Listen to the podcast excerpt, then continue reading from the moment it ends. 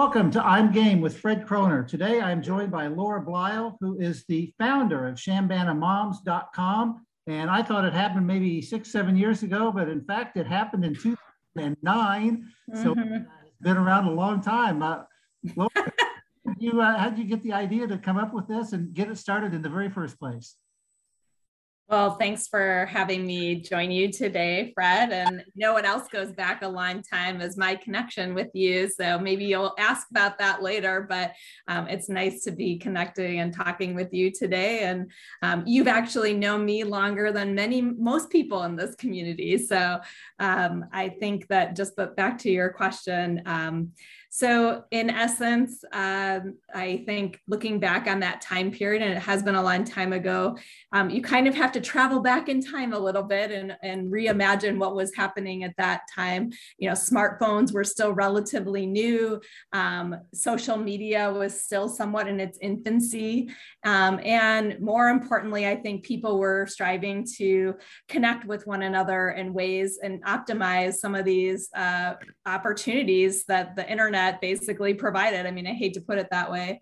Um, I also just saw a need in our community that there were lots of resources and things to do and places to go, especially for the family demographic and just the, by nature of our community that it was really difficult to find out about these things and to share them with one another. And so that was really the impetus for um, what we did. You know, I'm a journalist at my core, Fred, and I wanted to tell stories and give people information. And so that's that's what birthed uh, chambanamoms.com.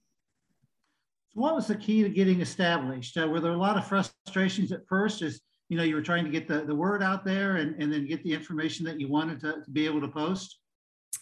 Um, not at all. I mean, obviously, I had a lot of unique connect connections within the community because I had been a, a you know a journalist at a media outlet before. Um, but you know, I think really it was also the time where I like to call the the around that time was sort of the democratization of online publishing.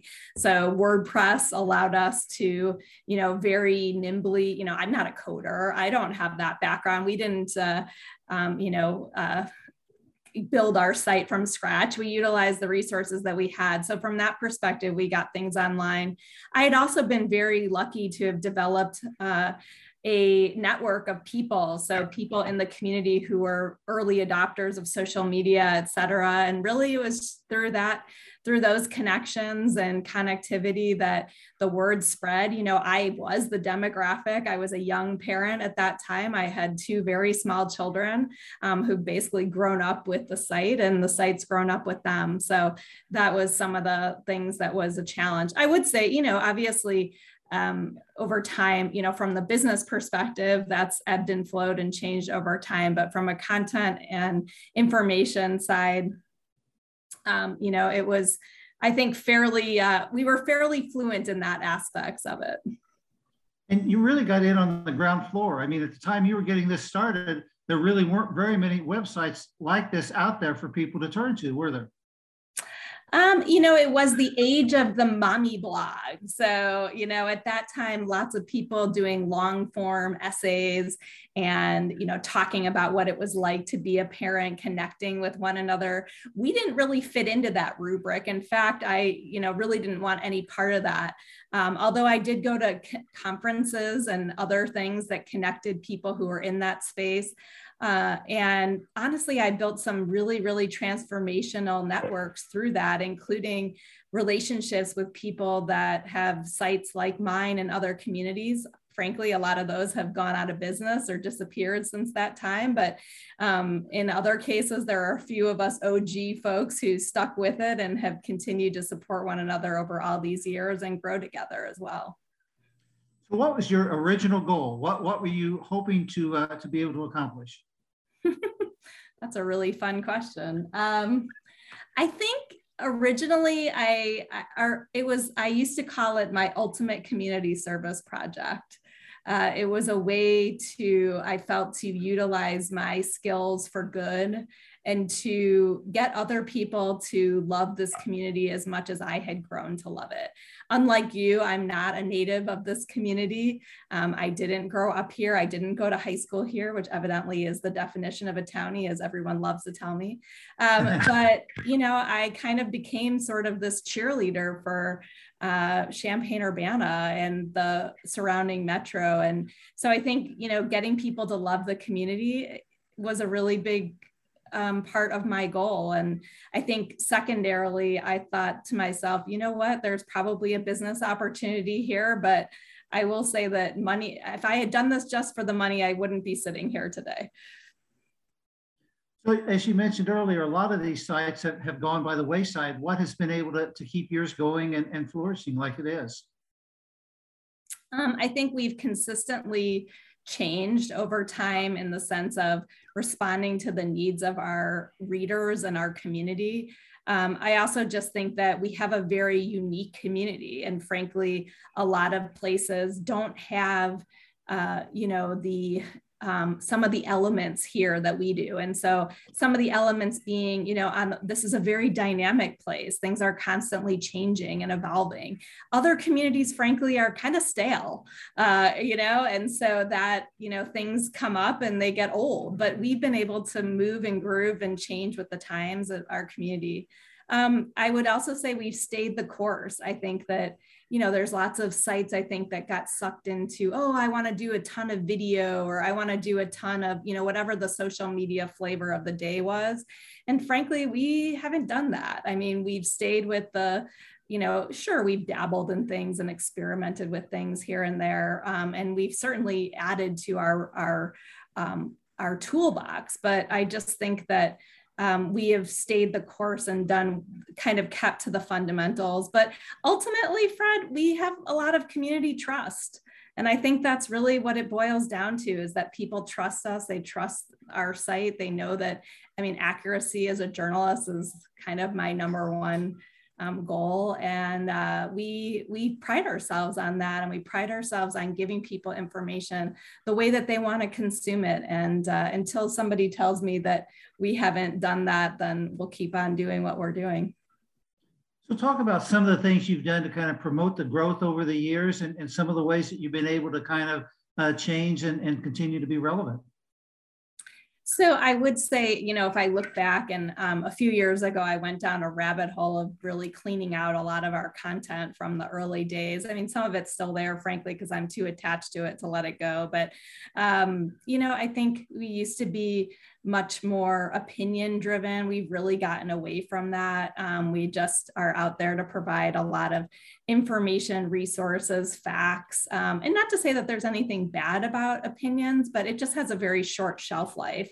Um, one of the one of the things that we do very well, I think, is we want things that have um, relevance and not just for you know the 24 hour news cycle. And that's been a really important part of, of our content strategy. Um, I think we've also changed in our approach. You know, originally we promoted lots of other people's events, and then we figured out that people wanted us to do events. So um, we partnered across the community and done in person events across the community. Of course, that took a different turn during the pandemic, but we intend to be back with a full complement of in person events because people really connect with our brand and they want to connect with other people who connect to our brand. So those are a couple of things that we've done. Um, you know, I think that just uh, uh, um, also, I think the what we have done to create um, a very respectful and powerful network for people is just something that's really hard to find. Well, you talk about accuracy, and, and along with that, I, I, would think one of the things that you really have to emphasize because you do a lot of lists, like you know the best uh, sledding places around, and so on and so forth. Valentine's Day is coming up, uh, things people can do then. But you have to be comprehensive too. You can't really, uh, you know, besides being accurate, you can't really have a, a partial list and and you know overlook things, can you? Oh yeah, and people will lo- love to tell us when we have missed something. So what my favorite thing is though is that we have a bunch of we do a lot of things on food and people love to tell us what food we've missed or whatever and I just say to them, "Oh, I've tried that one, but I didn't like it." So I guess we're just going to have to agree to disagree here. So sometimes we do still in, instill some of our own opinions of course and our own biases and some of the things we do, but we're if we do that we're very transparent about it.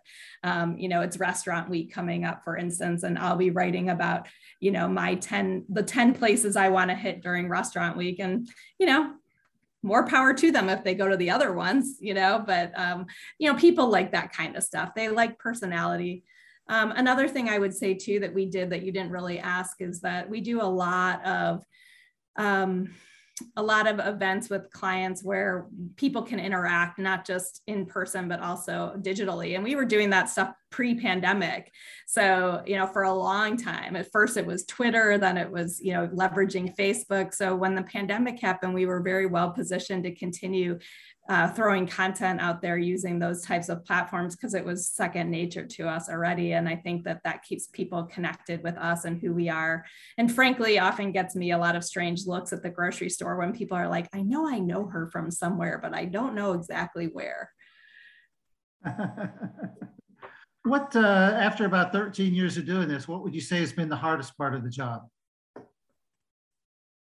Mm, the hardest. Um, Wow, that's a that's a you know, honestly, we are very fortunate in our community to work with some really amazing people and it's always hard to see people come and go you know and and i think the transiency of our community is actually one of the things that makes our site all the more richer is that because we are sort of the digital welcome wagon of champaign urbana and the surrounding areas but I think that on the flip side of that, we also see a lot of people leave. So that's kind of bittersweet. And it's funny that we're still here. So we're that consistency. But um, you know, we we have the same business problems that everyone else does. I mean, the pandemic was extremely challenging.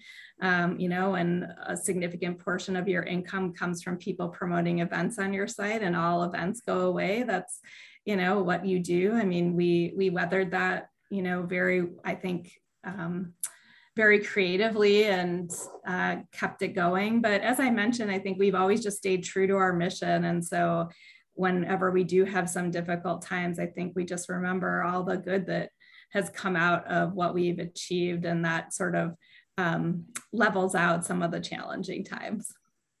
So talk about how COVID has had an impact, what you guys have had to do to adjust and, and keep things going. Yeah, so I think I've alluded to it a little bit, but a couple of things. One, you know, we we did a lot of in-person events, and over the pandemic, and we, uh, you know, shifted more to online and digital events, just like everybody else. Um, but you know, as I mentioned, we were able to do that fairly nimbly because it had already been part of our rubric, so to speak, and our formulas of how we connected with our community. Um, I turned into like a daily journalist for a while, like went back to my roots and was pushing out all kinds of content, especially in those first few months where everything was changing every five minutes. I'm sure you can relate. And we're doing some mm-hmm. of the same at Mahomet Daily. So I think, you know, that um, was interesting and challenging, but I honestly think that it reminded people that um, at, at our core, we are a media outlet and a trusted one at that, that gets a lot of information out to a lot of people in a very timely fashion. So that was probably, you know, it was fun, it was challenging, but, um, and then I think we've just been very, um, you know, conservative with our resources. We prioritize people over anything. We were able to keep our staff intact and and you know just sort of um, uh, prioritize the, the amazing work that they do and so we've been fortunate and things have leveled back and i think come out stronger than ever. We you know learned some things that we could do differently during the pandemic that we're still doing. You know it's hard for me to think of anything that would be meaningful to your audience in that way but um, just you know some of the ways that we approach content or other things that we're doing that we've just learned some lessons from it and have been able to uh, use them in our strategy moving forward. So I know you don't get into a project like this for awards and recognition, but yet Chambana Moms has won some nice awards and, and been recognized, such as the Community Impact Award a few years ago from the Junior League of Champaign Urbana. Talk about what it means to get some of that recognition from other people and, and know that uh, you know people really do appreciate. It's kind of a, a tangible uh, recognition, isn't it? Um, yeah, it's really nice. I actually am somebody, if anybody wants to be nominated for an award, let me know because I love nominating people for awards. Um, so I don't know why. I just like to see other people get recognized. And so it's definitely been fun. But I will just say that, you know, I've said this multiple times, and I think that. Um, during the pandemic, especially, this was shine through is that a lot of people think that Chambana Moms is me.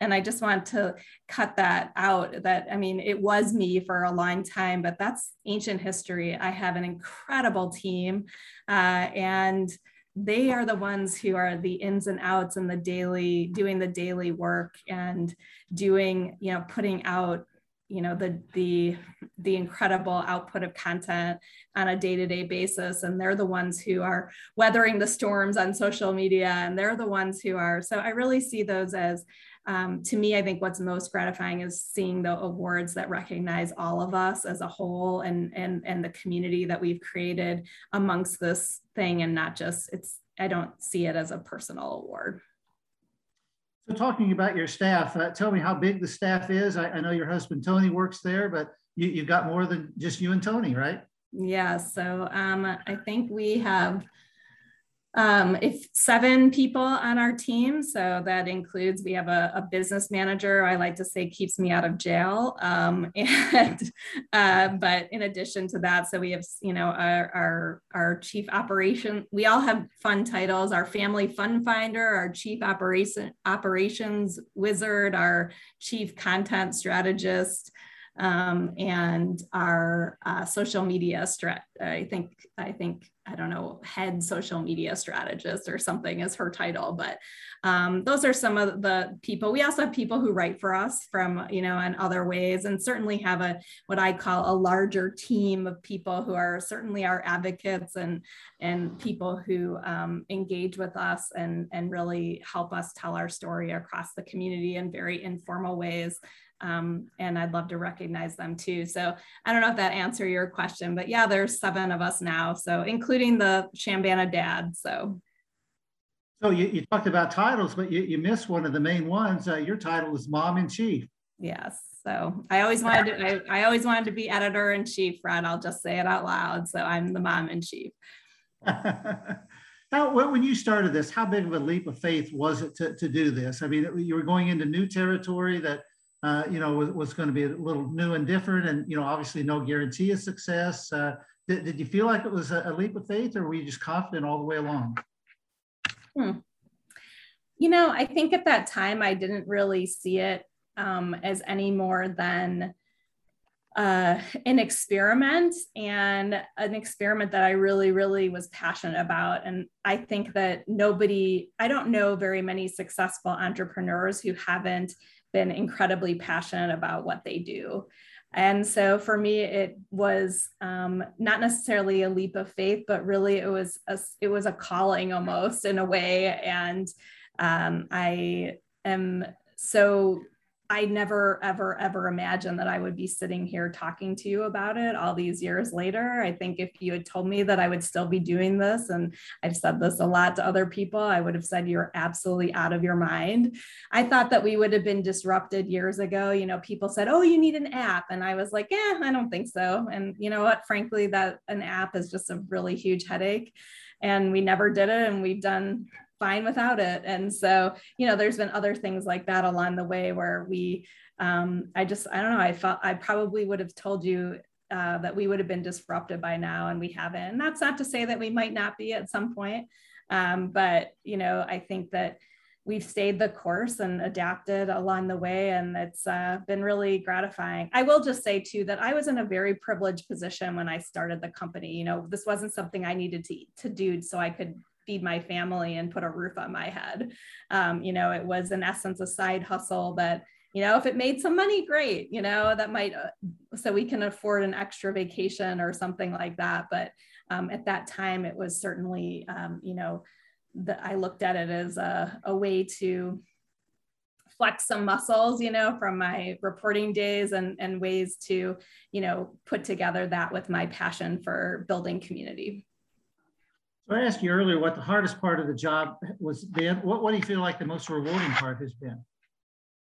Oh, that's easy. Um, I think, you know, I love getting people who tell us how the site has impacted them.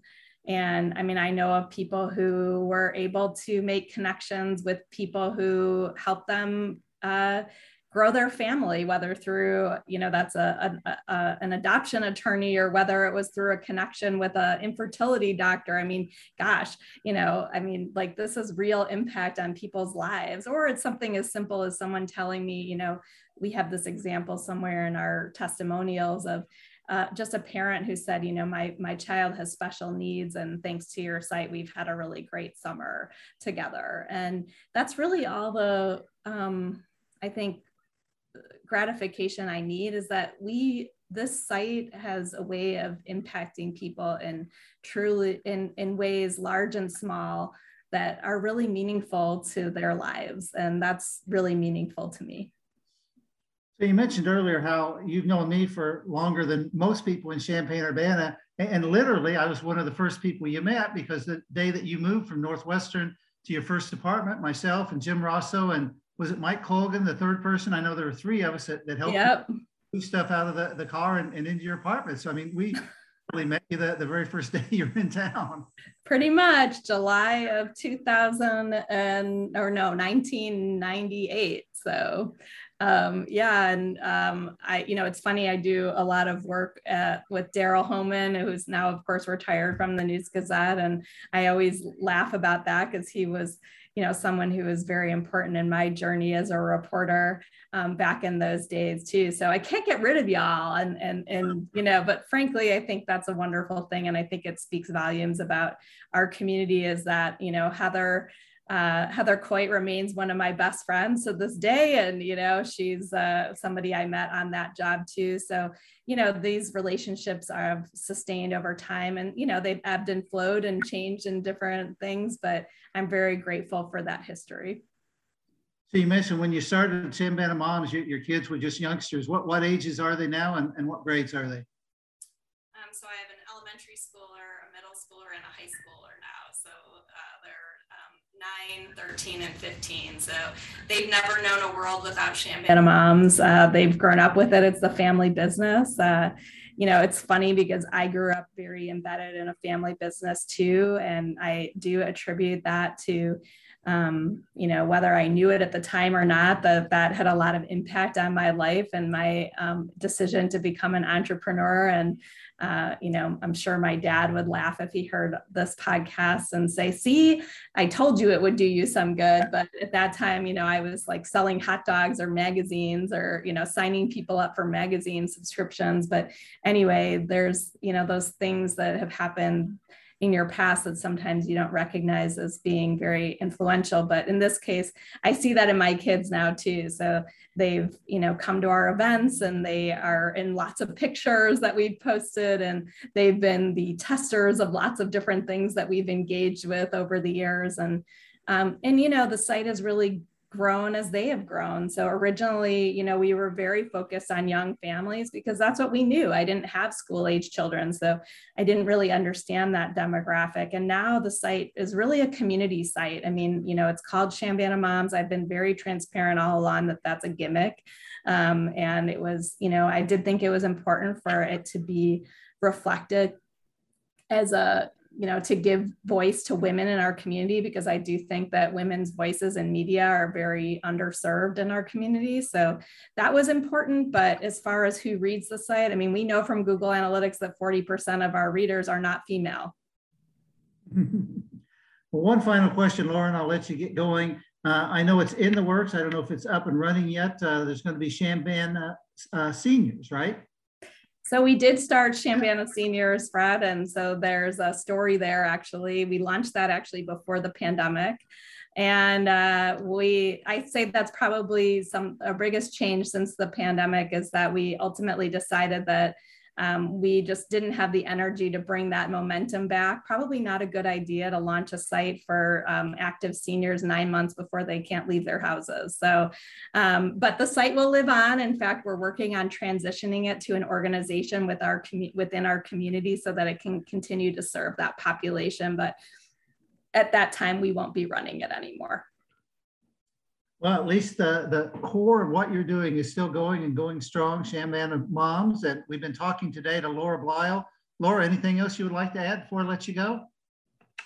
Um, I'd just like to thank um, all the people who've engaged with us over the years. You know, sometimes I have people say to me, well, Savoy isn't part of Chambana.